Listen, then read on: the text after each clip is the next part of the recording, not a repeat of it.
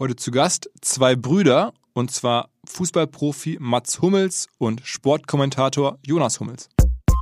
Also ich zum Beispiel fütter das jetzt auch nicht auf Teufel komm raus jeden Tag oder so, damit ich da, äh, das habe ich jetzt zu Hause gelernt, das nennt, dann nennt sich Community Management, glaube ich, äh, damit ich die eben alle am Ball halte, sondern wenn ich Bock drauf habe, mache ich was. So, gestern Abend war der Jonas hier, ich war allein zu Hause auf der Couch, habe ich mal drei Stories rausgehauen ähm, weil es halt Spaß gemacht hat. Und es kann auch sein, dass eben drei, vier, fünf Tage nichts kommt oder auch mal länger. Ähm, das ist immer spontan. Also es, ich, es folgt kein Plan. Es ist einfach, wie ich bin, wie ich Lust habe. Herzlich willkommen beim OMR Podcast mit Philipp Westermeier.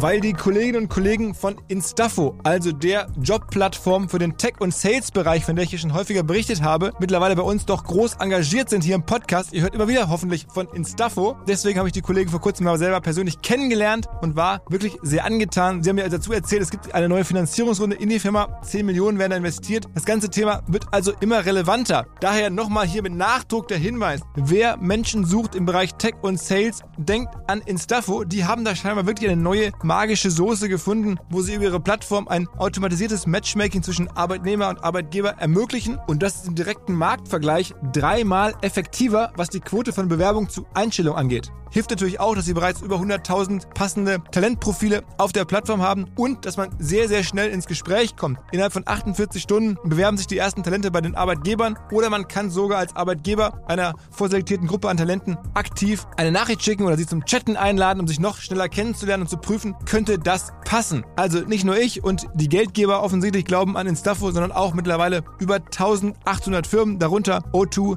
RTL, HelloFresh, MyPoster, viele, viele weitere. Instafo ist auf OMR Reviews bestbewertet 4,8 Sterne in der Kategorie Recruiting Plattform. Firmen, die nun Instafo ausprobieren möchten, sehr gerne. Ihr spart außerdem 500 Euro auf die erste Besetzung, wenn ihr euch anmeldet über Instafo mit Doppel F instafo.com slash OMR. Zurück zum Podcast. Die heutige Folge ist mal wieder ein Live-Podcast und zwar einer, den ich vor einigen Tagen aufnehmen konnte auf dem Spobis. An der Stelle vielen Dank an die Kollegen von Sponsors, ähm, denn die machen den Spobis und der Spobis ist sozusagen die größte europäische Veranstaltung für Sport, Business und Sportmarketing einmal im Jahr in Düsseldorf. Da kommt dann das ganze Who is Who der Branche zusammen. Und ähm, ja, wir hatten da einen Slot sogar auf der Hauptbühne am Ende des zweiten Tages. Ähm, konnte ich sprechen mit Mats Hummels und Jonas Hummels. Dazu vielleicht ein kleiner Disclaimer. Wir kennen uns schon eine ganze Weile jetzt. Ähm, die beiden Brüder haben ja gemeinsam den Podcast Alleine ist schwer, wo sie regelmäßig über, über Sport reden. Und da sind wir als Produktionspartner, ein bisschen auch Vermarktungspartner von Anfang an so im Hintergrund mit dabei.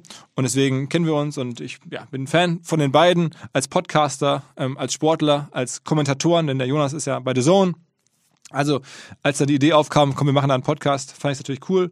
Und ähm, vor uns war dann auch direkt irgendwie DFB-Präsident Fritz Keller. Da war also einiges los. Und wir haben da ein bisschen gequatscht. Und in dem Sinne, ähm, direkt rein in den Podcast. Auf geht's. Wir haben ja nun hier ganz viele Sport-, Business-, Sachverständige im Publikum. Frage an euch, wann ging das bei euch los, dass ihr zum ersten Mal realisiert habt, euer geliebter Sport ist eigentlich auch irgendwie ein Business? Soll ich? Fang du an, oder? Bei mir fing es auch früher an als bei dir.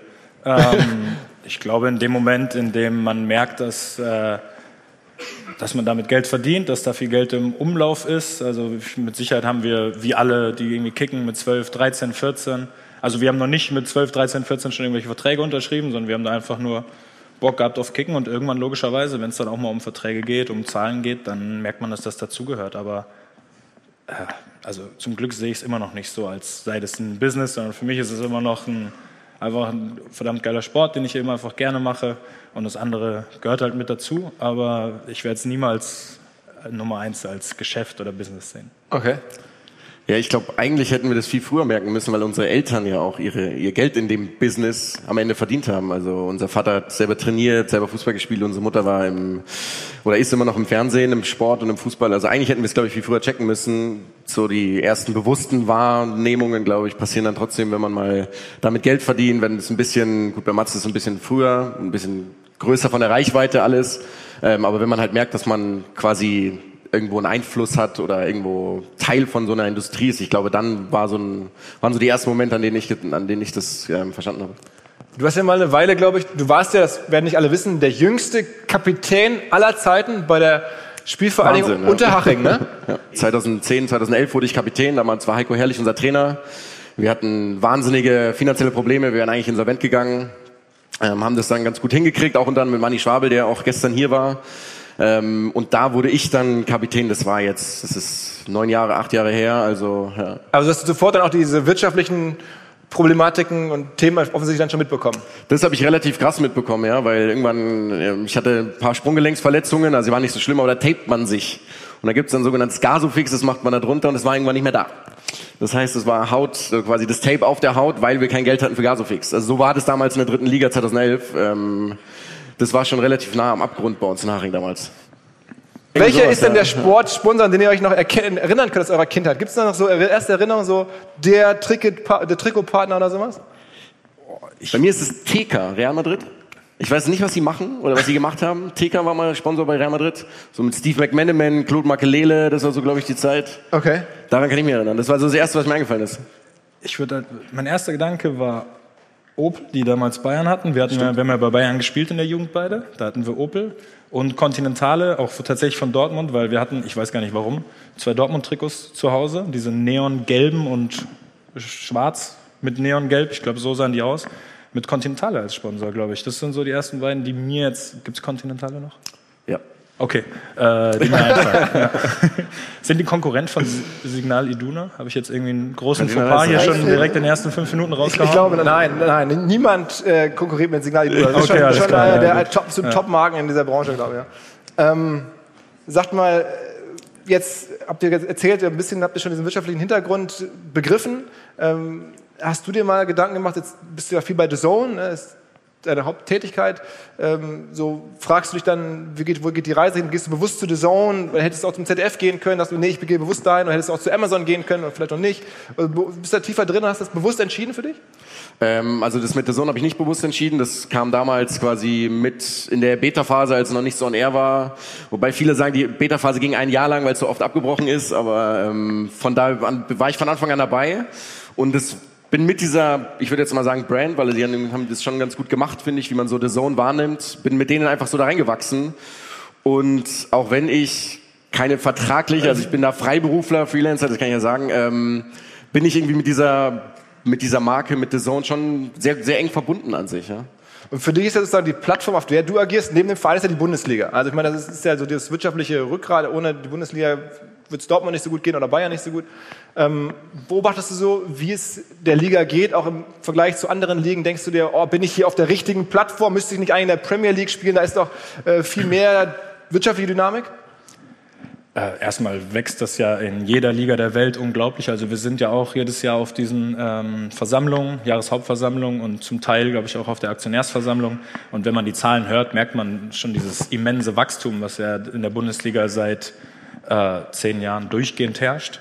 Ähm, klar ist vielleicht woanders noch mehr Geld, aber irgendwann ist auch, äh, sag ich mal, sind die Möglichkeiten auch begrenzt, die man mit dem ganzen Geld machen kann. Also ich glaube nicht, dass es den äh, richtig guten Bundesliga-Vereinen nicht gut genug geht, um da eben einen guten Job zu machen. Und äh, klar ist es ein bisschen komisch, wenn der, ich weiß nicht, der 18. der Premier League irgendwie mehr TV-Einnahmen kriegt als der Erste der Bundesliga, aber trotzdem scheint der Erste der Bundesliga ja dann doch äh, mit dem Geld, was da ist, irgendwie ein bisschen besseren Job zu machen.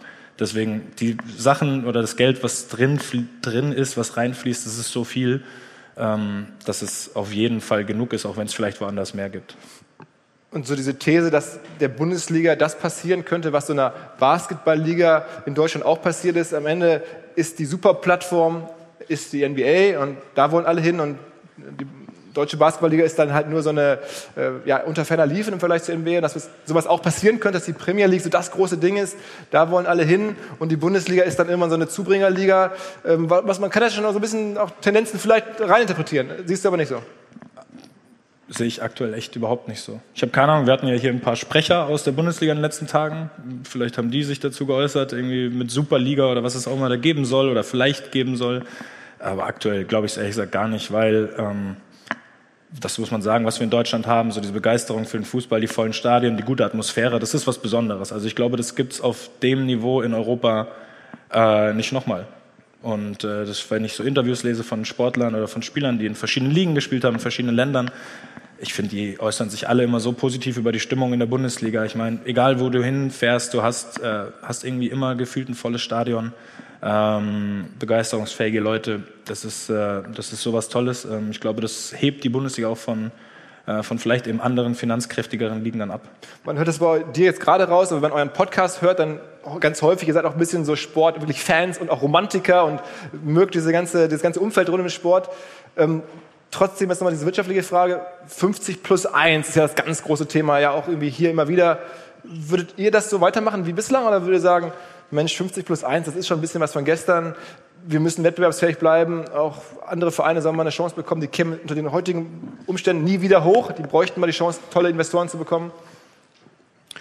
Also in einer perfekten Welt und in so einer romantischen Welt würde ich sagen, ich würde es definitiv beibehalten, weil es immer so diese Diskussion gibt. Viele sind ja auch noch Vereine, so das soll vielleicht eher den Fans gehören und, und mehr den Menschen als jetzt einer speziellen Person. Es gibt ja auch diesen singulären Besitzer, das müssen ja nicht irgendwelche Gruppen immer sein. Ich würde es, wenn es super cool, wenn es so bleibt. Ich glaube nicht, dass es erhalten bleiben kann, weil ich glaube, dass die ganze Finanzkraft, die Fernsehgelder sind das eine, aber auch die Investoren in anderen Ländern haben so viele, bringen so viel finanzielle Mittel mit, dass, glaube ich, die Bundesliga aus der Perspektive irgendwann mal vielleicht ein bisschen abstinken kann. Ja, wer das, wer das befahrt oder wer das entscheidet, das ist echt ein harter Job, das glaube ich auch. Also da mal so zu sagen, okay, wir öffnen das jetzt komplett für Investoren oder eben nicht. Ich will nicht derjenige sein, der es entscheidet. In meiner Welt wäre es geil, wenn es nicht so, also wenn es quasi mit dieser 50 plus 1 Regel bleibt. Ich muss fast sagen, ist mir wurscht. Äh, Bis es soweit ist, bist du raus? mich wird es eh nicht mehr betreffen als aktiver Spieler. Ähm, Du kannst einen Verein kaufen, aber dann. dass, also wenn es einen Verein gibt, der sich für das Geld kaufen lässt, dann wäre ich dabei, aber da reden wir nicht mehr von, nee, reden wir nicht mehr von Bundesliga oder anderen professionellen Ligen. Ähm, es gibt ja eh schon Ungleichgewichte durch die verschiedenen Sponsorenbeträge, die verschiedene Vereine kriegen. Ich weiß nicht, ob das groß was verändern würde, ehrlich gesagt, wenn es fällt. In der Theorie ist es irgendwie schön, dass es da ist, irgendwie aus einer romantischen Sicht, aber nichtsdestotrotz ähm, ja, gibt es dann vielleicht andere Vereine, die finanzielle Vorteile haben. Jetzt haben Vereine XY durch eben Sponsoring andere Vorteile. Vielleicht bin ich auch echt zu doof oder nicht in der Materie drin, um das zu verstehen, aber für mich klingt das alles ähm, nach keiner großen Veränderung, sollte es irgendwann mal fallen. Wir haben gerade jetzt über den Wert von Vereinen gesprochen. Ihr beide habt ja dann einen Großteil eurer Karriere bei börsennotierten Gesellschaften verbracht. Ne? Du bei Dortmund und du jetzt ja unter Haching, zumindest da müsste ich richtig liegen, ist jetzt ja letztes Jahr an die Börse gegangen. Ähm, guckst du dir das an? Ist, weißt du, was die Unterhaching aktuell wert ist? Ähm, ja, ich habe mir das, ich habe das ziemlich genau verfolgt eigentlich. Also ich auch Bist du Anleger? Nee, ich habe es lange überlegt, ähm, sehr lange überlegt, einfach auch, weil ich dem Verein ja sehr verbunden bin. Ich arbeite auch immer noch da. Ähm, aber ich habe mich dann am Ende dagegen entschieden, aus, aus diversen Gründen. Ich verfolge das sehr, sehr genau. Also ich glaube, der, der Ausgabewert der Aktie war irgendwie bei 8,40 Euro. Die sind jetzt irgendwie über 9 Euro. Also das ist auch relativ stabil jetzt über so ein halbes Jahr hinweg. Also das heißt, die Firma, die Firma ist dann so jetzt 50, 60 Millionen wert? Äh, ich glaube, die Ursprungsvalierung lag bei 42 Millionen um den Dreh rum. Ähm, nagel ich mich nicht komplett fest, aber das war so die Größenordnung. Das müsste der Matze rein theoretisch, das müsste passen. Das müsstest du dir vielleicht noch leisten, nicht? das ist ja eine Schlagzeile hier. Mats Huppelt kündigt Übernahme der... ja, okay. Ähm, ja, also ich glaube, dass die das ziemlich smart gelöst haben oder das irgendwie so der, ich meine, der Verein Haching, das ist ja, den interessiert ja eigentlich nicht viele Leute in, in Deutschland, deswegen war das für mich so, okay, wow, wer will denn wirklich Aktien kaufen von Haching? Das ist an einer Mittelstandsbörse in München, ähm, werden die gehandelt und das war für mich als, hm, da hatte ich einfach ein schlechtes Gewissen oder ein schlechtes Gefühl dabei, deswegen habe ich es nicht gemacht.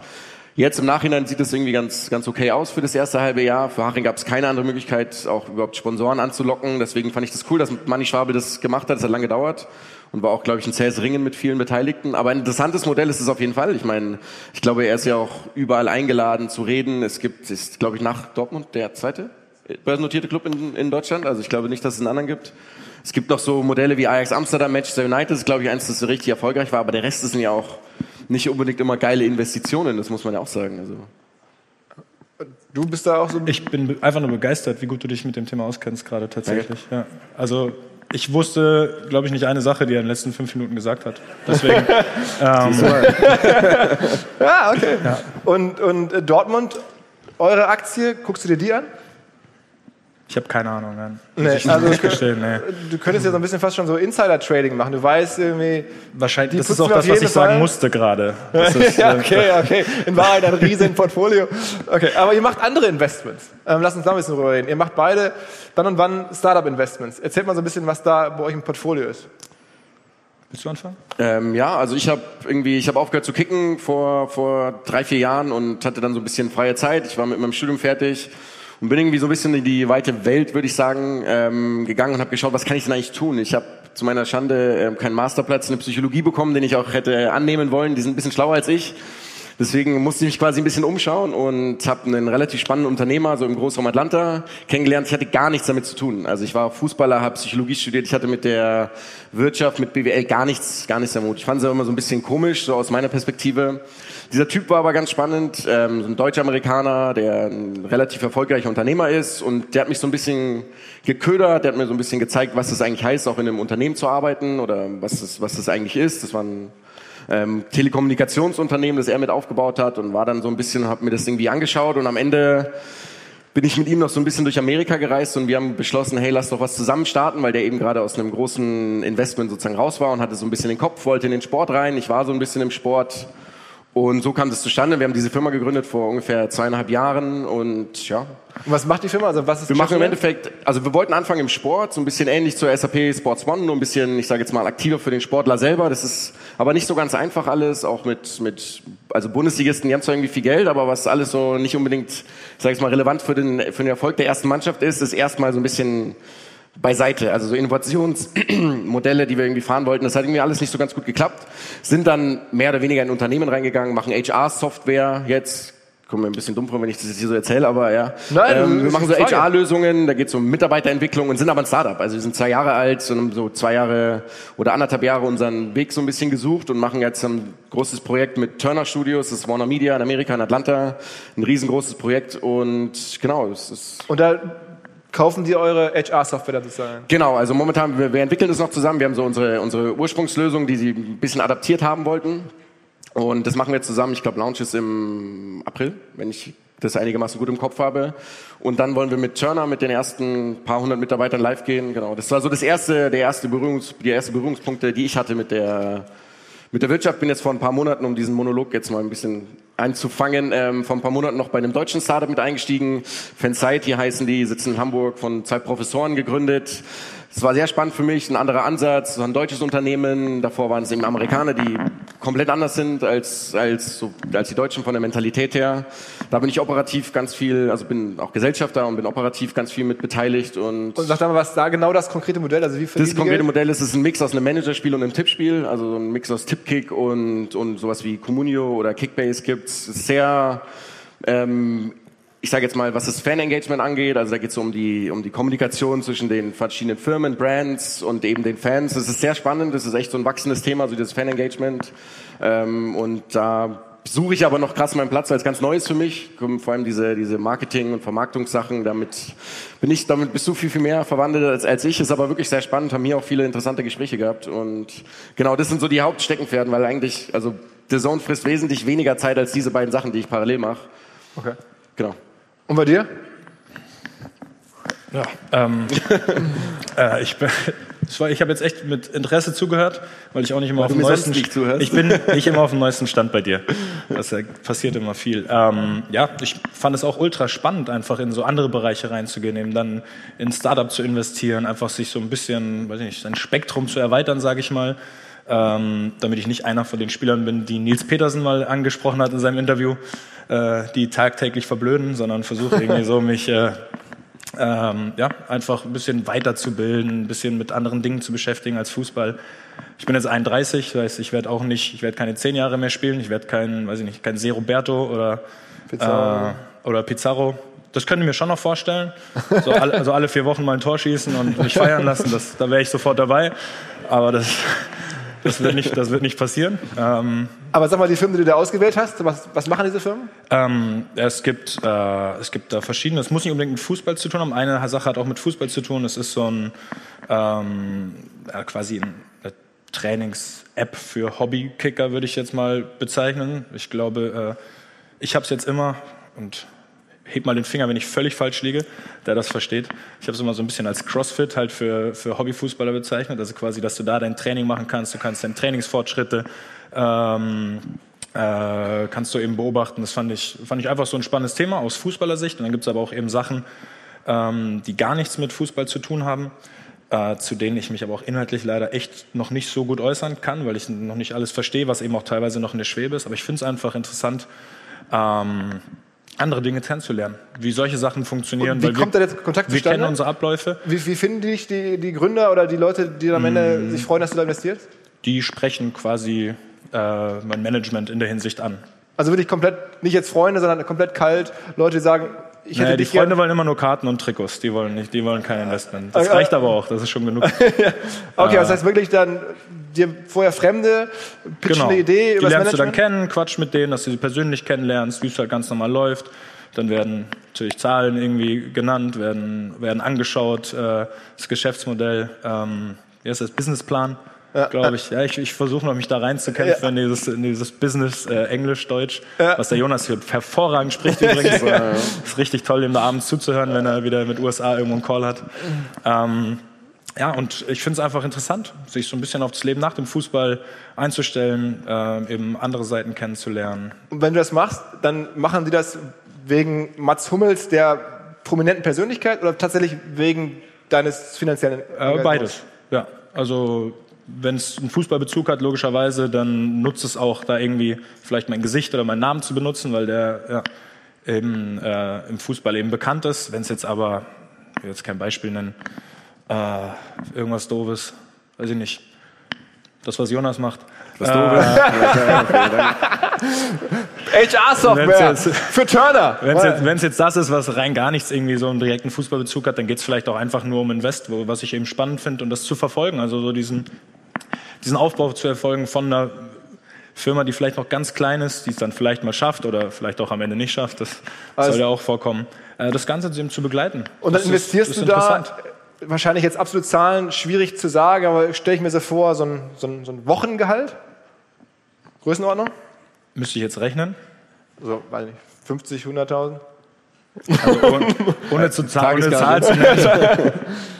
Ja, vielleicht irgendwas in die Richtung. Aber gibt's auch unterschiedliche. Okay. So, aber ich bin jetzt, ich bin jetzt keiner, der irgendwie Millionen einen Großteil seines, seines, äh, seines Geldes da rein tut, sondern das ist halt so ein bisschen, ähm, Um die Welt kennenzulernen. genau, ausprobieren. Soll nichts sein, was wehtut, wenn es fehlschlägt. Das ist immer so ein bisschen mein Gedanke dahinter. Also wenn es, weil es kann ja sein bei solchen Dingen, bei solchen Investments, bei Startups, dass es einfach irgendwann nicht funktioniert hat und nicht mehr und nicht mehr auf dem Markt ist, dass es nicht mehr gibt und dann soll es halt nicht irgendwie äh, wehtun. Wa- Was mich eigentlich wundert, weil du hast ja neben dem Cash auch noch eine andere Wunderwaffe, Instagram. Ähm, zwei, wie viele Menschen folgen dir gerade bei Instagram? Äh, 2,9 ist halt die Zahl, die jetzt oben da steht, die genaue, aber wird äh, irgendwas in dem Bereich sein. Aber es ist ja eine Riesenwaffe. Ja. Ja gut, aber ist ja verglichen zu anderen Spielern noch äh, verhältnismäßig wenig. Also da gibt's ja nochmal ganz, ganz andere. Aber ich glaube, Ganz, sagen wir ganz mal, andere do- Zahlen. in Deutschland, da gibt es nur die im Ausland aktiven, also jetzt Özil, Kroos und so in Deutschland? Ja, aber auch so ein Mario, Marco, ähm, also Götze, Reus, muss man in der Vollständigkeit selber sagen. Ähm, ich glaube, da bewegen wir uns äh, in ganz anderen Bereichen noch. Ich glaube, Jerome hat irgendwas um die sechs. Äh, also das sind, da schon noch da gibt's schon noch mal andere Zahlen. Aber ist es dir auch nicht so wichtig? Also so, du lässt das, du lässt dich, du kämpfst jetzt auch nicht darum, noch mal eine Million mehr zu haben. Nee, ich heiße ja auch immer noch Außenriss 15, obwohl mir manchmal auch schon empfohlen wurde, da meinen normalen Namen zu benutzen, äh, damit es eben, damit man es leichter finden kann oder so. Da steht dann Außenriss 15, dann habe ich in der Beschreibung Bruder von JH17 reingeschrieben. Ähm, äh, ja, weil er eben Darüber finde ich auch viele. ja, deswegen, ich weiß ja, wie ich die Leute rankriege. Ich, äh, so, das, das suchen wir. ähm, deswegen, ist, ich, ich mache es halt einfach, weil es mir Spaß macht. Äh, es war auch ganz am Anfang, hatte ich es privat. Also ich glaube, während der WM 2014, also, da hatte ich es neu, da hatte ich das auf privat. Also da hatte ich halt ein paar, paar hundert Follower. Klar, wenn es da wenn ich es da aufgemacht hätte, dann wären wahrscheinlich bei so einem großen Event wie einer Weltmeisterschaft schon ein paar hunderttausend reingerutscht oder so. Aber ja, es ist halt immer mit dem Gedanken, es soll mir Spaß machen. Also ich zum Beispiel fütter das jetzt auch nicht auf Teufel komm raus jeden Tag oder so, damit ich da, äh, das habe ich jetzt zu Hause gelernt, das nennt, dann, nennt sich Community Management, glaube ich, äh, damit ich die eben alle am Ball halte, sondern wenn ich Bock drauf habe, mache ich was. So, gestern Abend war der Jonas hier, ich war allein zu Hause auf der Couch, habe ich mal drei Stories rausgehauen. ähm, weil es halt Spaß gemacht hat. Und es kann auch sein, dass eben drei, vier, fünf Tage nichts kommt oder auch mal länger. Ähm, das ist immer spontan. Also es, ich, es folgt keinem Plan. Es ist einfach, wie ich bin, wie ich Lust habe. Aber es ist ja schon auch, sagen wir mal, wirtschaftlich ein Rieseninstrument. Also hier würden Sie ja wahrscheinlich viele Leute, auch viele Firmen, die hier sitzen, wären ja unendlich dankbar, wenn sie diese Reichweite hätten oder halt noch mehr. Aber du, du redest darüber, als wenn dir das ein bisschen auch egal wäre. Ähm, nee, nicht egal. Ich mache es ja auch gerne, wenn ich es mache, aber ich mache es halt nicht, aus meiner Sicht nicht als Geschäft, sondern halt als äh, so, als äh, Spaß und Interaktion mit den, äh, mit den Fans. Mache ich bei Twitter ja auch manchmal so Fragestellen, wo ich das auch schon länger nicht gemacht habe. Sollte ich vielleicht nicht so groß. Ja. Machen so wir demnächst wieder. Ja, nicht, so die, nicht so groß machen gerade, bin ich ein bisschen raus gerade. Aber zum Beispiel das mit den Fragerunden bei Twitter. Da hatte ich mal eine Zeit, da hatte ich richtig Bock drauf, habe es ganz viel gemacht. Und jetzt habe ich es, glaube ich, bestimmt schon seit einem Jahr oder so nicht mehr wirklich gemacht, äh, weil es halt irgendwie, weiß ich nicht, Laune war nicht da und vielleicht entscheide ich aber auch in drei Tagen, jetzt habe ich mal wieder Bock drauf, jetzt lasse ich die ganzen Fragen reinkommen und beantworte ein paar ernste, ein paar lustige Fragen.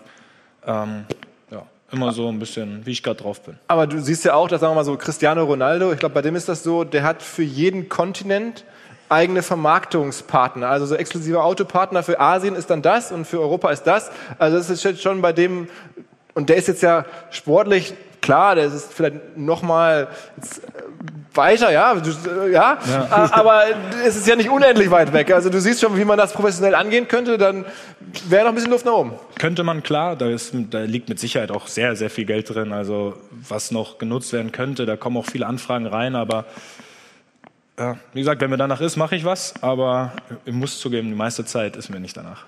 Wie ist bei dir? Ich meine, du bist ja auch als, als Kommentator, als, als jemand, der sozusagen Medien macht, durchaus dieser Instagram-Welt bewusst.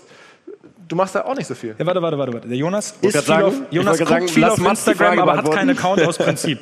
ja, das ist für mich... Äh, ja, aber er weiß alles, was auf Instagram abgeht. Da weiß er schon Bescheid. Also ist jetzt nicht so, dass er sich da raushält. Er will nur sagen können, weil er, dass er so anders ist, ey, ich habe da keinen Account, ich bin nicht in den sozialen So ist es also, so ist es also. Genau so ist es. Mats sagt immer, eigentlich hatte ich, hatte ich auf das gewartet, dass ich quasi den Punkt verpasst habe, an dem ich es noch machen konnte und jetzt muss ich es einfach aus Prinzip durchziehen. Und nee, für mich ist es tatsächlich, also klar informiere ich mich, ich scha schaue Social Media Kanäle an, einfach weil jeder gibt natürlich auch sein Bild ab. Also da sieht man, was, was gibt's für Werbepartner, das finde ich auch immer spannend. Gerade so jetzt in dem Olympiajahr, wie, weil viele Olympioniken einfach ja auch viel, viel weniger Geld verdienen an sich und dann, was gibt's für Sponsoren, das finde ich wirklich sehr interessant und da bin ich natürlich up to date. Aber wie machst du das dann? Dann googelst du Instagram und die Person Genau, die, die kann Sachen du ja alle anschauen. Also das ist jetzt äh, irgendwie in der Regel, ich glaube, wenn du es mit dem Handy machst, irgendwann kommt dann, laden, laden sich die App runter, okay, die Bilder interessieren mich jetzt eh nicht mehr. So geht mir das dann, aber ich habe jetzt einfach, für mich persönlich ist es keine Plattform, auf der ich mich sozusagen öffentlich zeigen muss. Ich habe auch das ist jetzt irgendwie kein dummes Understatement, aber nicht das Gefühl, dass es so sonderlich viele Leute interessieren würde. Also bei Mats ist es was anderes. Er hat eine internationale Reichweite, der, der ist ja auch jeden Tag irgendwo zu sehen, jeden, oder mehr oder weniger jeden Tag. Wenn ich mir jetzt einen Instagram-Account machen würde, ich würde auch gar nicht wissen, was ich da mache. Also was soll ich denn posten? Ich bin niemand, der eine Story postet oder der dann irgendwie sagt, heute ähm, war ich da und da. Und, also man kann es ja auch cool finden. Cool aber machen, bei Twitter cool wäre es ja möglich. Also ganz viele Journalisten ja. oder Kommentatoren sind mhm. ja bei Twitter sehr aktiv. Ja, und es gab auch eine, eine relativ große Diskussion mit The Zone anfangs, weil die natürlich sehr groß sind oder, oder Social Media an sich ein sehr großes Thema war für die. Und es war halt immer so, hm, also wenn es sein muss, damit ich diesen Job ausführen muss, dann würde ich es machen. Aber wenn es jetzt irgendwie so ähm, quasi ich das beibehalten kann und inzwischen bin ich auch derjenige, der halt, ich bin der ohne Social Media, ich bin der ohne Instagram. So werde ich auch immer von manchen, von, von meinen The Zone-Kollegen von Social Media begrüßt. Die mögen das eigentlich nicht so gerne, aber ist dann schon so ein Running Gag ich weiß nicht, ich habe nicht das, ich, wenn dann mache ich was, weil es mir Spaß macht und weil ich das Gefühl habe, ich kann irgendwie dadurch einen Mehrwert erzeugen. Und das habe ich halt irgendwie mit Social Media nicht privat. Ich habe ja auch einen Facebook-Account, auch wenn Facebook irgendwie nicht mehr so richtig benutzt wird. Oder weniger zumindest, sagen wir es mal so. Ähm, ja, ist es nicht so mein, mein Thema. Hinweis auf Findling. Findling ist eine sehr erfolgreiche SEO-Agentur, die bis vor einiger Zeit noch Webstube hieß und mir vor allen Dingen deswegen ins Auge gestochen ist, weil ihre Masterclass beim OMR-Festival ruckzuck ausverkauft war. In Minuten wollten Menschen hören, was die Kollegen von Findling zum Thema SEO zu sagen haben. Ein Grund dafür sicherlich die Referenzen. Findling arbeitet unter anderem für Firmen wie Snox, Ergotopia, Dermanostik oder mein BAföG. Der Fokus ist also, Firmen über Performance SEO beim Wachsen zu helfen. Wer rausfinden möchte, ob sich für ihn auch SEO lohnt oder die Ansätze von Findling vielleicht konkret lohnen, der kann sich eintragen. Es gibt keinen Sales Call, sondern eine kostenlose Beratung unter findling.de slash OMR. Also auf der Landingpage eintragen und dann gibt es eine Beratung, wenn es richtig gut läuft, vielleicht von Maurice Marinelli, dem Gründer persönlich.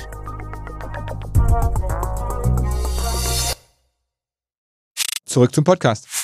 Der Mast hat ja gerade gesagt, er hat zu Hause das Thema Community Management gelernt. Ich will da jetzt nicht tiefer darauf eingehen. Ich will dich mal lieber fragen, guckst du ab und zu, was deine Schwägerin da macht? Ab und an, ja. Ja? Ja. Und? Ähm, ich glaube, sie ist relativ beschäftigt momentan, so wie ich das erfahren habe. Also, ähm, ja, siehst, ich dass man meine, also produzieren kann, ohne dass man jetzt Profisportler ist. ja, ich meine, es gibt ja viele Möglichkeiten. Also ich glaube, dass ähm, Kathi auch relativ viel gelernt hat in den letzten Jahren, was das Ganze angeht. Ähm, das sind dann Moderationsjobs, die da jetzt inzwischen gemacht werden. Ich finde es interessant, weil es halt überhaupt nicht meine Welt ist. Also ich habe damit kaum Berührungspunkte, auch mit diesen ganzen, wann poste ich was, was macht Sinn, wann macht Sinn, ein Bild zu posten, wann macht Sinn, eine Story zu machen oder ein Video. Davon habe ich keine Ahnung, da schaue ich ab und an rein und das war's. Okay. Ähm, also wir haben ja gerade schon bei Instagram ein bisschen gesprochen, aber eine Sache, die ähm, ich trotzdem mal ein bisschen verschärfen will, ist dieses Thema Markenpartnerschaften. Das findet ja da häufig statt, aber auch im generellen Leben. Von welchen Firmen bist du noch Partner, außer dass du jetzt angestellt von Borussia Dortmund bist? Weißt du das auswendig, hoffentlich? Ja, es ist ja jetzt nicht, äh, ist jetzt nicht so viel bei mir. Äh, Im Endeffekt habe ich. Äh, so, soll ich die jetzt noch aufzählen, weil die sind ausgelaufen? Also Uhrenpartnerschaft ist ausgelaufen. Okay. Adidas, glaube ich, das sieht man auch. ja, äh, Adidas, gut klar, weil ich muss sagen, ähm, bei Bayern in der Jugend haben wir auch schon immer Adidas getragen. Also ich habe letztens hat mich, ich glaube, Moda Hut gefragt, ähm, eben seit wann ich Adidas trage. Ich habe gesagt, ich habe in meinem Leben noch keinen anderen Fußballschuh getragen. Also ich, ich bin, seitdem ich sechs Jahre alt bin, mit, äh, damit aufgewachsen. Ähm, hab bei, klar, weil die Bayern Sponsor waren, da gab es dann den Zeugwart, der uns äh, die Schuhe eben gegeben hat, wenn wir neue gebraucht haben. Widerwillig, aber er hat sie uns gegeben. Und äh, deswegen begleitet mich Adidas so gesehen mein ganzes Fußballerleben. Äh, die habe ich dann, äh, Hugo Boss, die ich jetzt schon relativ lange auch habe. Oh, ich tue mich immer so schwer mit den Zeitpunkten. Fünf Jahre, sechs Jahre um den Dreh rum. Fünf sehr gute Jahre. Ähm, wurde mir jetzt gerade angezeigt. Also fünf, nicht, nicht das sehr gut, das habe ich beigefügt. Ähm, oh Gott, vergesse ich jetzt gerade jemanden. Also, Ich nix nicht. Ne? aber du hast auf jeden Fall Top-Partner. Also Adidas, Ja. Hugo Boss. so sehe ich das nämlich auch. Eine, ja, also muss man sagen, Uhrenmarke, ich sehe da eine sehr hübsche Uhr, sie wird auch nicht ganz günstig sein, also irgendwie eine Top-Partnerschaft. Ähm, das ist ja schon so, so wie Bayern oder Dortmund auch, sie versuchen Top-Partner auszuwählen. Ähm, denkst du da auch so drüber nach, wenn du das machst? Also ich will jetzt einen Partner aus der Champions League des jeweiligen Bereichs oder würdest du auch andere Partner, wenn sie dich nur nett fragen oder wenn du das Produkt vielleicht cool findest, aber die Marke ist nicht so richtig? Also ich ähm, prinzipiell habe ich eigentlich auch immer gesagt, ich mache eigentlich nur Sachen, die ich selber ähm, mag oder benutze. Also ich habe ja früher mal Nutella gemacht, äh, 2009, 2010, das ist schon ewig her. Ähm, gut, und ich habe, wer mich kennt, ich habe das gefuttert wie ein Verrückter als Kind und ich äh, habe auch zu dem Zeitpunkt, als ich das gemacht habe, das so gut gefunden. Ich hoffe, das kann ich erzählen. Diese ganzen Gewichtsdebatten haben sich ja mittlerweile erledigt. Wir haben da den Dreh gehabt und dann äh, haben wir immer ein neues Nutella-Brot gekriegt. Ich, wieso sage ich eigentlich die ganze Zeit die Marke? Egal. Wir haben, die ganze Zeit, wir haben die ganze Zeit ein neues Brot gekriegt und sollten immer nur einmal abbeißen für diesen Spot, als wir das gedreht haben und es dann wieder weggeben. Und haben halt zwölf Takes gemacht und ich habe zwölfmal das komplette Brot aufgegessen. Also ich fand's wirklich, ich fand's wirklich gut. Ich fand's wirklich, wirklich richtig, richtig Okay, das gut. ist authentisch, ja. Ja, deswegen, also es sind immer solche Sachen. Dann ähm, hatte ich, ah, ich, eigentlich will ich die Leute nicht schwer von alleine draufbringen, äh, dann hatte ich mal da Head and Shoulders auch vor sieben, acht Jahren oder so mal gemacht, ähm, wo ich zum Beispiel dann am Ende mit dem Ergebnis, wie die Werbung aussah, nicht so ganz glücklich war, was eigentlich ein gutes, ja, Dankeschön, da habe ich mir dann auch viel anhören müssen. So, das, ich fand das eigentlich eine coole Sache. Das zu drehen zum Beispiel hat auch unendlich viel Spaß gemacht, aber wie es am Ende aussah, war dann vielleicht ein suboptimal aus meiner Sicht. Deswegen habe ich dann irgendwann gesagt, ich äh, will eben nur Sachen machen, bei denen ich 100% sicher bin, dass es mir eben dann auch da gut gefällt, dass mir die Sachen gut gefallen, dass, äh, dass am Ende auch, wenn es ausgestrahlt wird, wenn es Fotos sind oder Videos sind, ähm, ob es eben eine Werbung ist, dass es eben auch irgendwie gut aussieht, dass es cool aussieht und dass ich das gut finde, dass ich nicht irgendwie, wenn ich das sehe, dass es unangenehm ist für mich oder so. Also das ist so ganz, ganz wichtig, äh, dass ich mich äh, damit eben, dass ich mich damit identifizieren kann oder dass ich mich damit sehen kann, wo ich gerade eben dafür zu sehen bin. Beobachtet ihr, was andere Sportler oder Teamkollegen oder, oder Gegner für Sachen da machen? Man Auf jeden Fall. Ja? Ja, ja. Hast Und wenn einer sich einen Ausrutscher erlaubt, dann kriegt er auch, dann kriegt er auch dafür auf jeden Fall Sprüche gedrückt. Wie, wie, wie siehst du jetzt ähm, die Partnerschaft von, von muss man sagen, deinem Nationalmannschafts- oder Bayern-Teamkollegen Bastian Schweinsteiger, der jetzt seit neuestem mit Brax, dieser Klamottenmarke, unterwegs ist. Ähm, ich das, wie, war das eine gute Ich kenne die Marke tatsächlich nicht. Du kennst sie nicht? Ist das bekannt? Ist ja schon mal eine Reaktion. Also. Kennst du das? Ich kenne es, ja. Kennst du das? Mhm. Und hat dich jetzt überrascht, dass, dass sie das gemacht haben? Dass er das gemacht hat? Also tatsächlich habe ich keine Emotionen in mir ausgelöst. Also ob mich das jetzt überrascht hat, keine Ahnung. Es war bisschen, also ich, ich habe gelesen und es wäre bis an mir vorbeigegangen. Also ich stelle die Frage deswegen, ähm, weil in der, der so Marketingwelt haben mich ein, zwei Leute mit so einem, weiß ich nicht, angesprochen, Mensch, boah, diese globale Marke Schweinsteiger mit seiner Frau, super aufgebaut, international, äh, riesig groß. Und da wäre jetzt ein Fashion-Partner ganz anderer Art, eigentlich so sagen das dann äh, die Beobachter angemessener gewesen als Brax, was ihr gar nicht richtig kennt. Ich würde echt gerne das Gespräch verstehen, deswegen, was machen die für Sachen? Also so Klamotten oder äh, äh, sie machen nicht, Anzüge, Anzüge oder ja. Ja. also so Nutzkleidung. also ja, im weitesten Sinne auch das. Okay. Also im weitesten Sinne Nutzkleidung, aber ähm, fürs Büro. Und okay, alles, so, alles, klar. Ja. Auch glaube ich für, dann für fahrt fort, oh, okay. dann verstehe ich euch jetzt auch. Okay, also es hat dich ähm, äh, kalt gelassen. Es hat dich auch ähm, nicht überrascht. Ich bin, also ich habe keine Werbepartner, dementsprechend interessiert mich das auch nicht noch ganz nicht, so. Noch nicht. Interessiert mich das noch nicht, stimmt. Ja. Auch nicht, ähm, auch noch nicht ganz so. Ich glaube, bei Mats ist es anderes, weil es natürlich auch irgendwo seine Teamkollegen sind. Wenn jetzt einer meiner Drittligakollegen in Haching einen Vertrag mit Hugo Boss unterschrieben hätte, ich auch gesagt, wow, wie hat er das geschafft?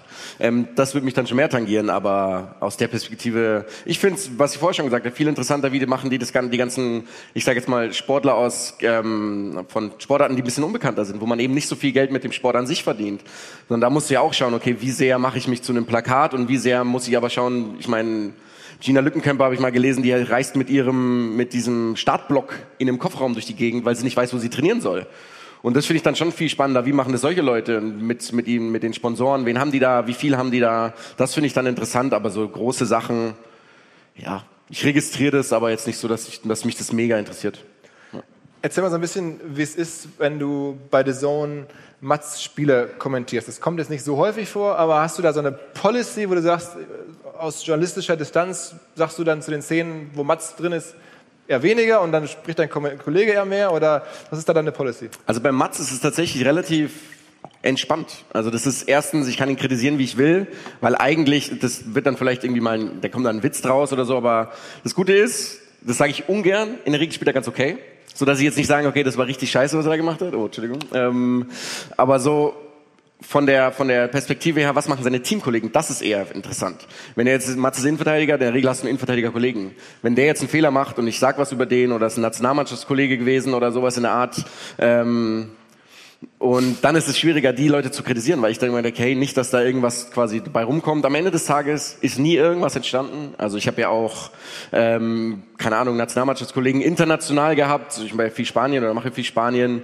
Und auch die kann man kritisieren, ohne dass das Negatives bei rauskommt. Weil ich dachte mir halt immer, ich will halt nicht, dass dann irgendwer anruft und sagt, hey, irgendwie Toni Groß sagt zu Mats, hey, was hat denn dein Bruder da über mich gesagt? Das stimmt ja alles nicht. Das waren am Anfang Sachen, die, auf die ich, auf die ich krass geachtet habe oder stark geachtet habe, äh, stark darauf geachtet habe.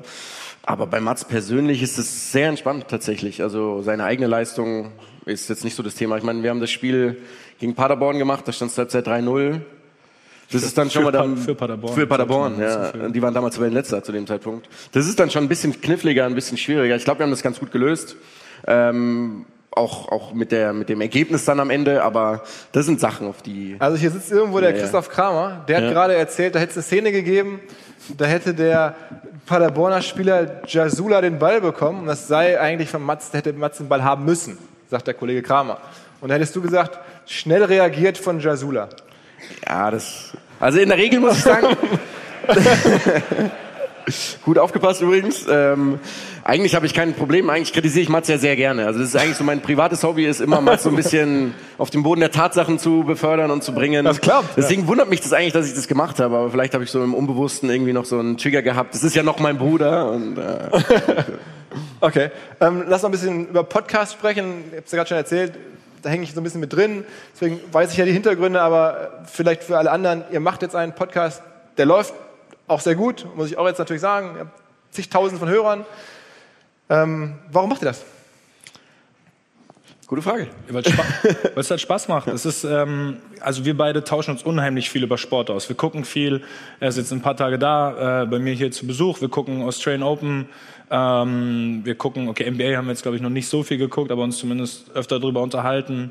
Ähm, wenn Großturniere sind, jetzt letztens äh, Handball. Ähm, äh, oder ja, weiß ich nicht. Mats hat mir letztens ein Tiger Woods Video zum Beispiel geschickt. Genau, dann oder so Golf auch. Wir haben einfach viel Interesse an Sport und quatschen gern darüber und sind äh, so eingebildet, dass wir glauben, viele Leute hören uns dabei gerne zu, wie wir darüber reden, haben so viel Ahnung davon, äh, dass wir uns auch über acht verschiedene Sportarten auslassen können. Man muss ja sagen, es ist ja kein Fußball-Podcast. Es geht ja, geht ja wirklich vor Nee, das, auch um das anderes. ist auch bewusst. Also Ja. es, wir reden auch schon mal über Fußball, aber es soll eben nicht Fußball sein, sondern es soll alles sein, was gerade halt so angeblich interessant sein soll, was jetzt gerade, was jetzt gerade eben relevant ist, so was uns einfällt, ähm, ja, wozu wir eine Meinung haben. Ja, also erstens auch so eine Meinung und was aber auch so bewegt. Also erstens glaube ich schon einfach viele Leute Sport allgemein und ist auch so ein bisschen verbindend ja mit allem. Also ich meine, in der, in der Jugend, man spielt natürlich auch mit ganz vielen verschiedenen Typen zusammen mit, also klar war das jetzt eher Fußball, aber ich glaube so dieses Grundthema Sport und so dieses Emotionale, was damit verbunden ist, das glaube ich haben wir so ein bisschen gemeinsam, was das, was das angeht und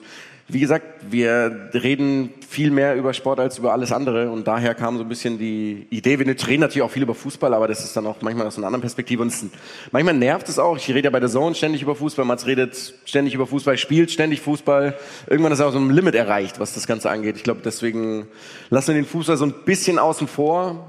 Jetzt nicht komplett, wir haben auch mal eine Fußballfolge gehabt vor Weihnachten, aber ja. Okay.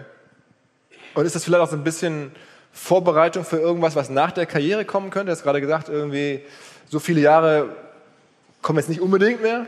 Ehrlich gesagt, das ist gar kein Hintergrund des Ganzen. Also erstens glaube ich, okay, spielst du noch zwei Jahre? Spiele ich noch ein bisschen, wie formuliere ich das jetzt halbwegs gut, glaube ich, könnte ich, wenn ich wollte, das auch ohne Podcast sozusagen hinkriegen, mich danach über Fußball äh, auszulassen, egal in welcher Rolle auch immer. Und zweitens ist es einfach eben nur, ist ja auch ein bisschen einfach mal aus so einer Schnapsidee in Anführungsstrichen entstanden. Also wir wussten auch gar nicht, interessiert es Leute, hört es überhaupt jemand Aber oder extrem nicht. viele.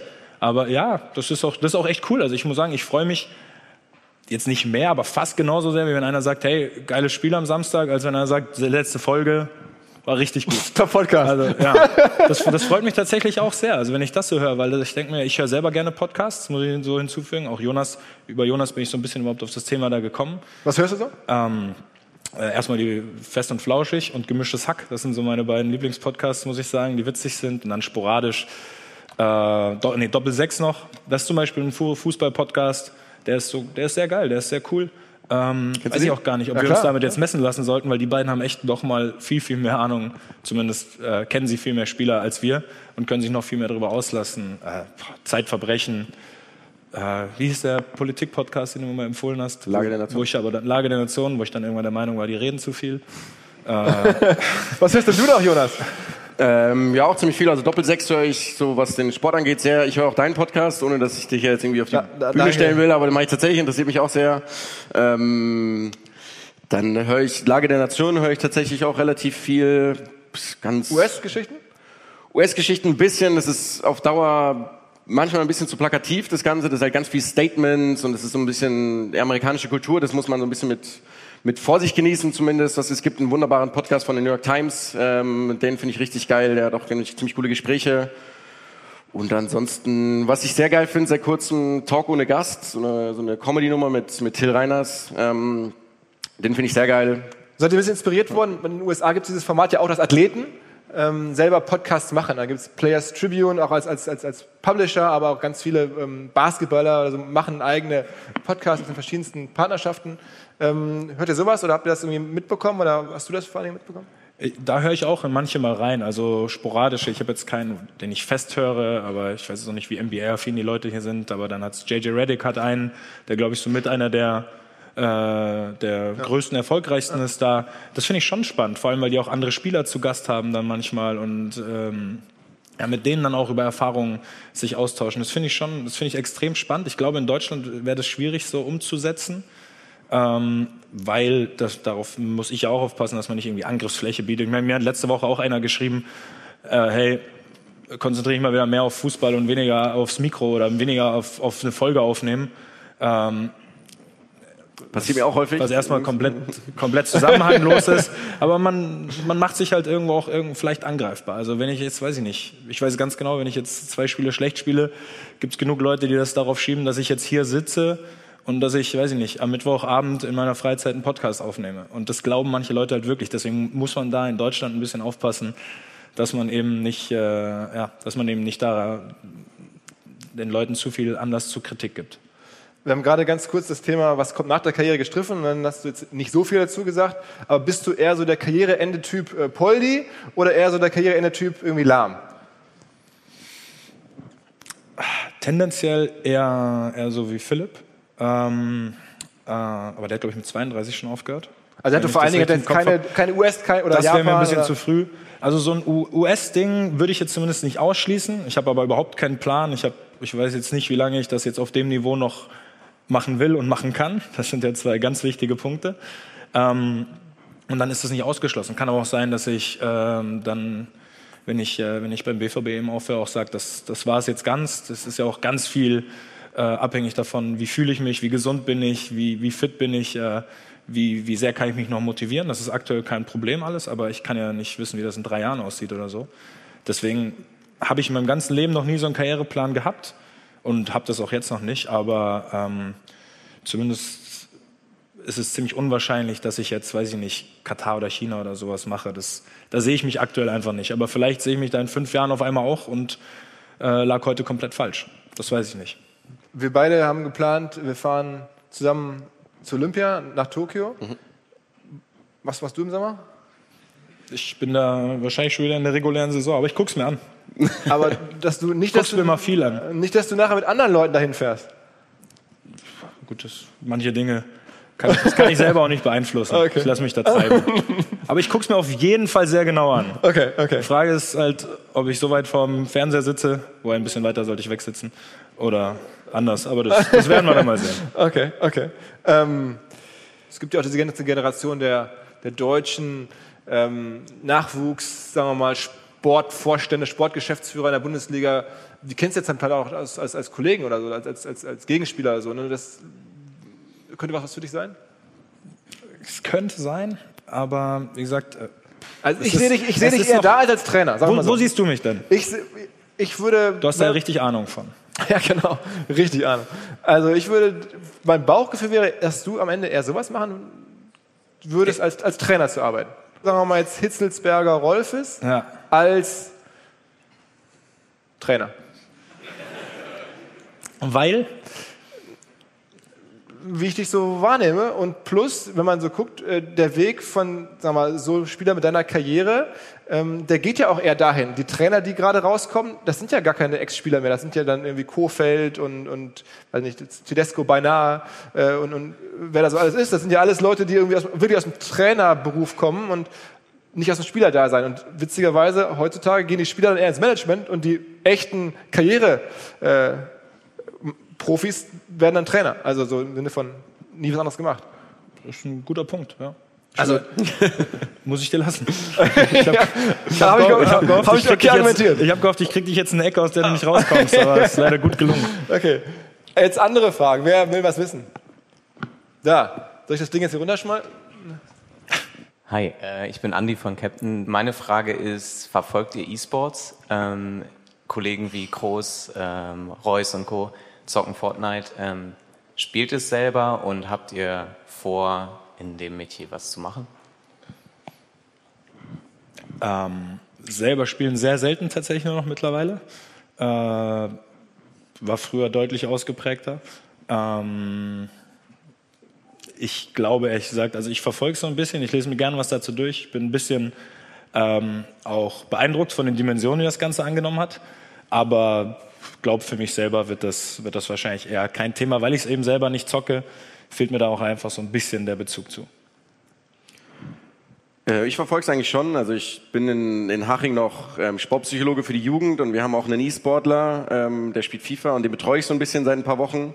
Deswegen bin ich da so ein bisschen näher dran. Ich finde das spannend. Ich habe auch gestern noch einen, so ein, eigentlich ging es um Medizin-Vortrag, da war der Benjamin Kugel, schöne Grüße übrigens.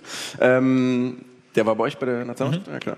Ähm, und der ist jetzt bei, bei SK Gaming Physiotherapeut und er hat dann erzählt, was die da machen und dass die wirkliche Pläne haben, was so alle zwei Stunden passiert. Am Anfang habe ich auch so ein bisschen schmunzeln müssen zu meiner äh, Schande und dann habe ich gemerkt, klar, das macht natürlich super, super Sinn, dass auch die, dass die Jungs auch fit sind. Ich sehe das auch bei dem, bei dem Nick in Haching, ähm, dass es auch wahnsinnig relevant ist. Ich finde es eine spannende Branche, wo auch immer das hingeht, es wird natürlich wahnsinnig in jede Stratosphäre momentan gehievt. Also ich verfolge das schon. Ich habe selber mal zu meiner Schande auch gestehen viel zu viel FIFA gespielt.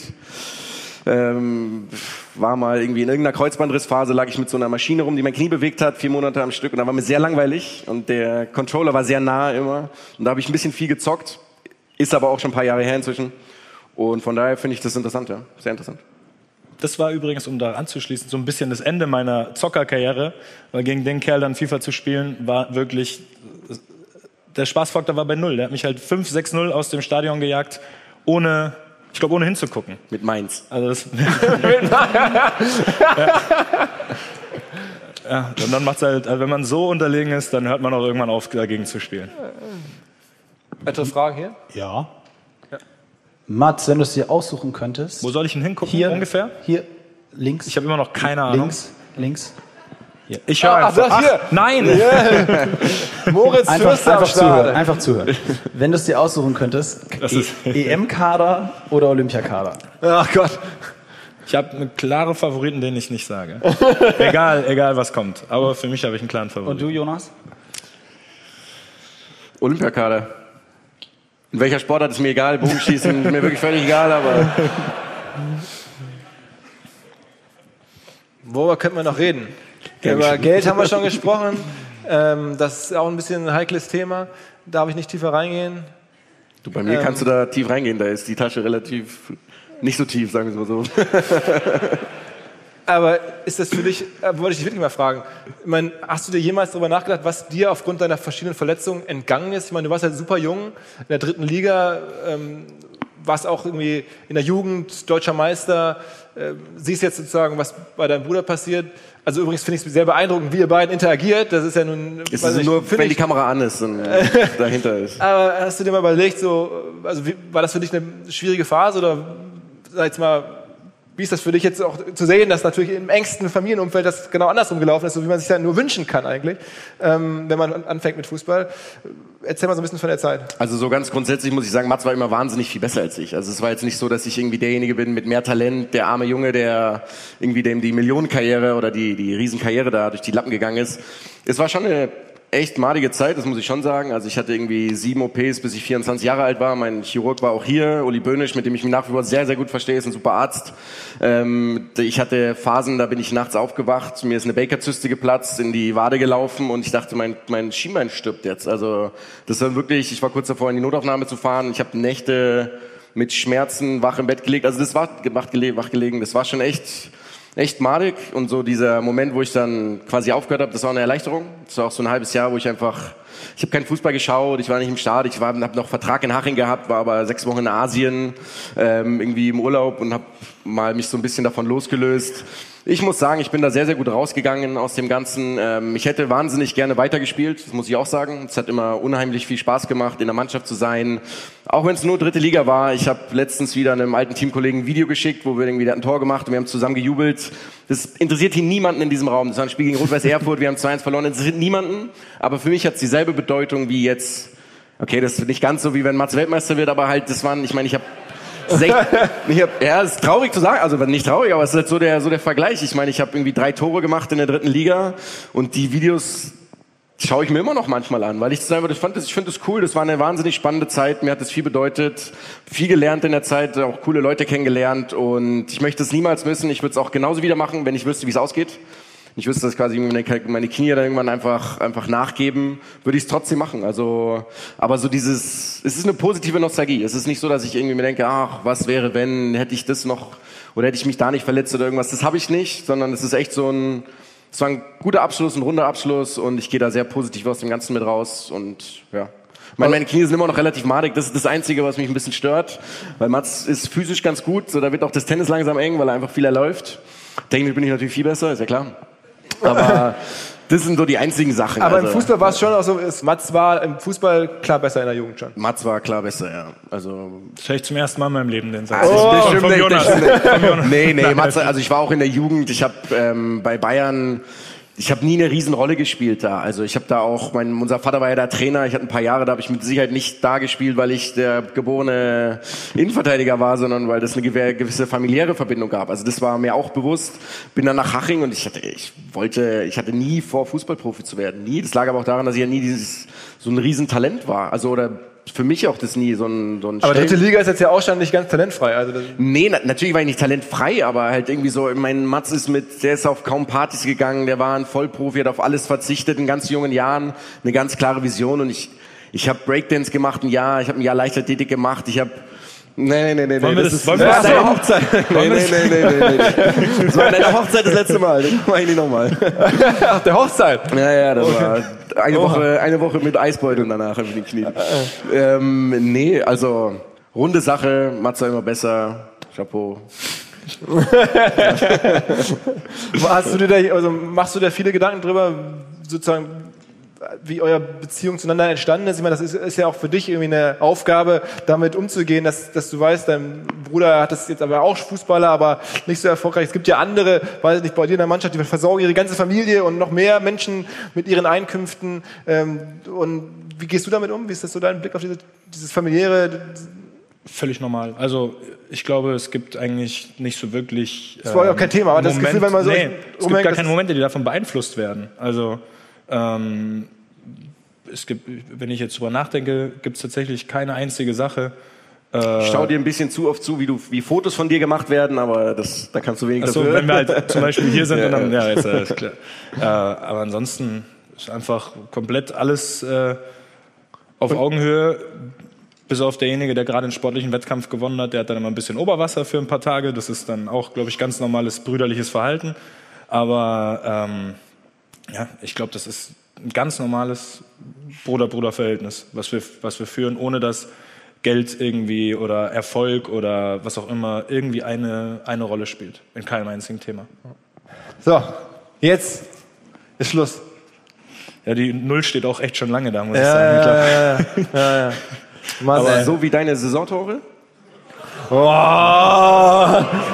Was für Assists? Das Was Schlimme für ist- Assists? ey. Hast du das gut, Ding ja, gesehen am Wochenende? Das, ist das war Das Schlimme ist, dass der Jonas halt verflucht nochmal genau weiß, wie er mich kriegen kann. Das ist das Schlimme. Er weiß ganz genau, was er sagen muss, was wirklich weh tut. Ist das so? Aber ich meine, die Tut Assists. mir auch weh. Ich habe dich auch in Ja, meinem es ist laufen gut dieses Jahr, Wollte gerade sagen. aber Also würdest, du würdest gerne nochmal. ich würde schon mal gern mal wieder einen reinschießen, muss ich sagen. Ja, ich werde auch wird in der Kabine aufgezogen. Ja? Äh, ja, ich, ich jetzt gehen wir schon wieder in den Fußball rein, aber ich komme halt an sehr viele Kopfbälle.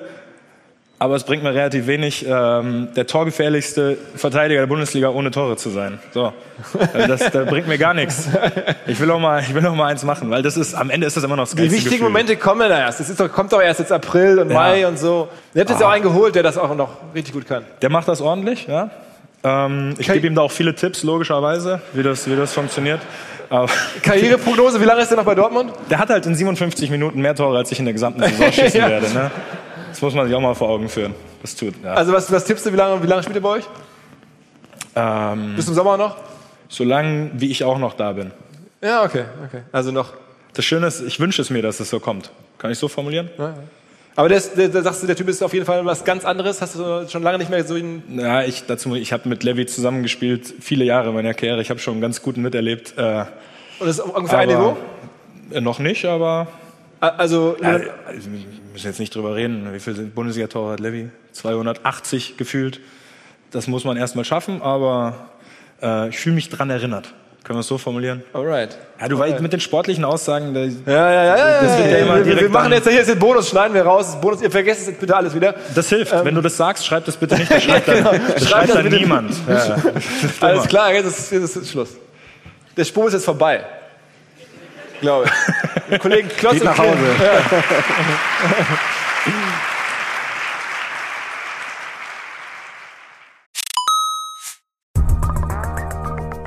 In Köln entsteht möglicherweise gerade ein neues deutsches Unicorn und zwar, weil wir alle naiv sind und Fehler machen und die uns davor beschützen. Die Rede ist von der Firma So Safe, die dafür sorgt, dass wir trainiert werden, unsere Belegschaft, unsere Kolleginnen und Kollegen trainiert werden, einfach nicht mehr auf Scams, auf Betrüger reinzufallen, die uns Mails schicken wie jetzt Login-Daten ändern oder dein Cloud-Account wurde deaktiviert, auf die dann geklickt wird und die dann nachher großen Schaden anrichten, weil hinter diesen Mails einfach Cyberangriffe stecken, die menschliche Naivität ausnutzen. 85% aller Cyberattacken, die erfolgreich sind, gehen zurück auf menschliche Fehler und nicht auf besonders gutes Hacken oder so, sondern wirklich darauf, Sachen zu machen, die auf die Menschen reinfallen und genau davor schützt euch SoSafe. Wer glaubt, das betrifft mich nicht, wer glaubt, bei uns im Unternehmen kann ich mir das nicht vorstellen, den lade ich ein, kostenlos sich einem Angriff von SoSafe auszusetzen, natürlich ohne Risiko und zu schauen, wie naiv eure Leute sind oder auch nicht, versus dem Schnitt 30% beträgt die Klickrate normalerweise auf solche Phishing-Mails. Also die Gefahr ist wohl offensichtlich sehr groß und SoSafe hilft dann im Zweifel mit Angriffssimulation, mit Risikoanalysen, mit Auswertungen und natürlich dabei, die sogenannte Human Firewall zu stärken. Insbesondere natürlich auch in Bezug auf KI, die ja häufig auf Seiten der Betrüger dabei mit eingesetzt wird. Alle Infos, ihr könnt euch selber attackieren lassen unter sosafe.de slash